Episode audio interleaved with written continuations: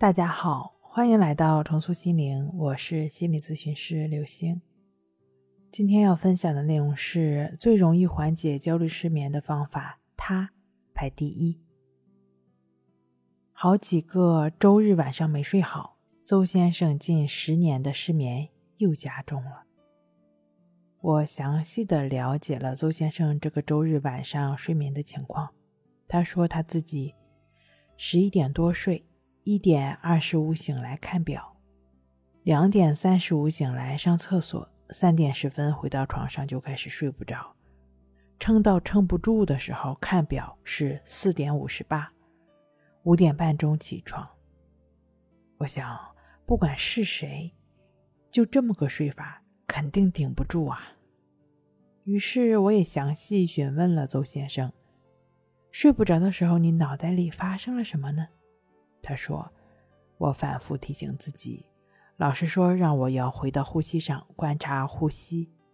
可是我脑袋里的想法根本就停不下来，是完全不知道什么时候又出现了。这个还没来得及对付，那个又出现了，根本没法观察想法。”从邹先生的反馈可以了解到，反反复复的想法不断侵入他的大脑，一刻都停不下来。当他意识到这一点的时候，他显得非常局促，因为他对付不了他们。事实上，当他还在想着怎么对付他们的时候，怎么想让他们停下来的时候，就是在跟随他们，上了当，中了焦虑的套。根本没有办法把注意力放在呼吸上，心以及注意力全权跟随在那些念头上。跟随，主动的跟随是一个很大的陷阱。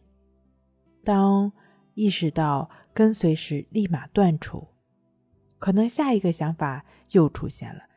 还没有从上一个断除中抽离出来，下一刻的糖衣炮弹就紧随其后，很难招架。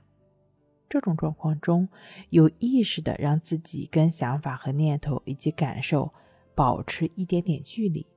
可以理解为礼貌性的距离，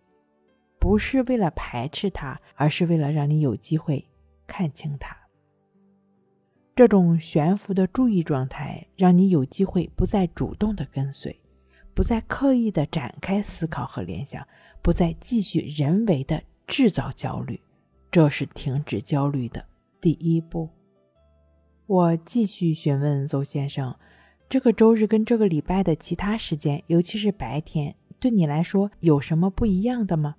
还有就是，为什么周日晚上睡不好呢？你自己怎么解释这个问题？”邹先生说：“当他一想到连续几个周日晚上没睡好，周一一整天都没精神，疲惫会延续到周二、周三，他就特别担心周日的睡眠。”非常担心睡不好影响工作。当周日晚上睡不好发生的时候，邹先生就进入了自己的联想，一系列睡不好引发的后果中，基本屏蔽了他当前事实上遇到了些什么。当我再次跟他重申那两个问题的时候，他思考了好一会儿，说：“周日那天白天脑袋特别活跃。”三个多小时都在写计划书，下午又去了商场，回来还补写了计划书的最后一个部分。应该直到晚上睡觉的时候，我脑袋里还在转着计划书细节的事儿。其实我之前周日的睡眠都还行，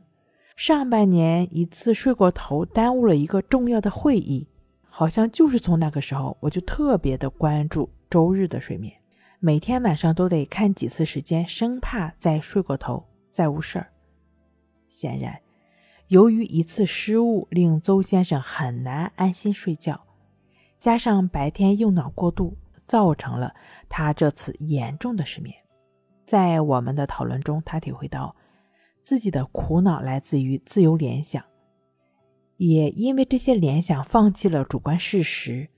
只要一睡不好，就认定自己。肯定接下来都睡不好，于是给自己下了一个暗示：我一到周日就睡不好，自己把自己拖到恶性循环里，造成持续的一到周日就睡不好。这是自己给自己埋下的雷。我们咨询中讨论完这个部分，邹先生当晚就睡得很踏实，后面几个周日再也没出现过这种状况了。哪怕躺在床上没有立马睡下去，他也能将心放在呼吸上，持续的专注呼吸，就只是休息休息，能够允许自己经验烦躁、焦虑、睡不着，允许这些不舒服流过去。他之所以能做到这些，一方面是我们在咨询过程中理清了事实存在，破除了他的联想链条；另一方面是他按照李洪福老师《情绪自救》一书中的静坐关系法练习的结果，定力越来越强，他不再受任何不舒服的感受的影响，好睡眠也就自然而然的到来了。睡不好，学关系。关系五分钟等于熟睡一小时。好了，今天跟您分享到这儿，那我们下期再见。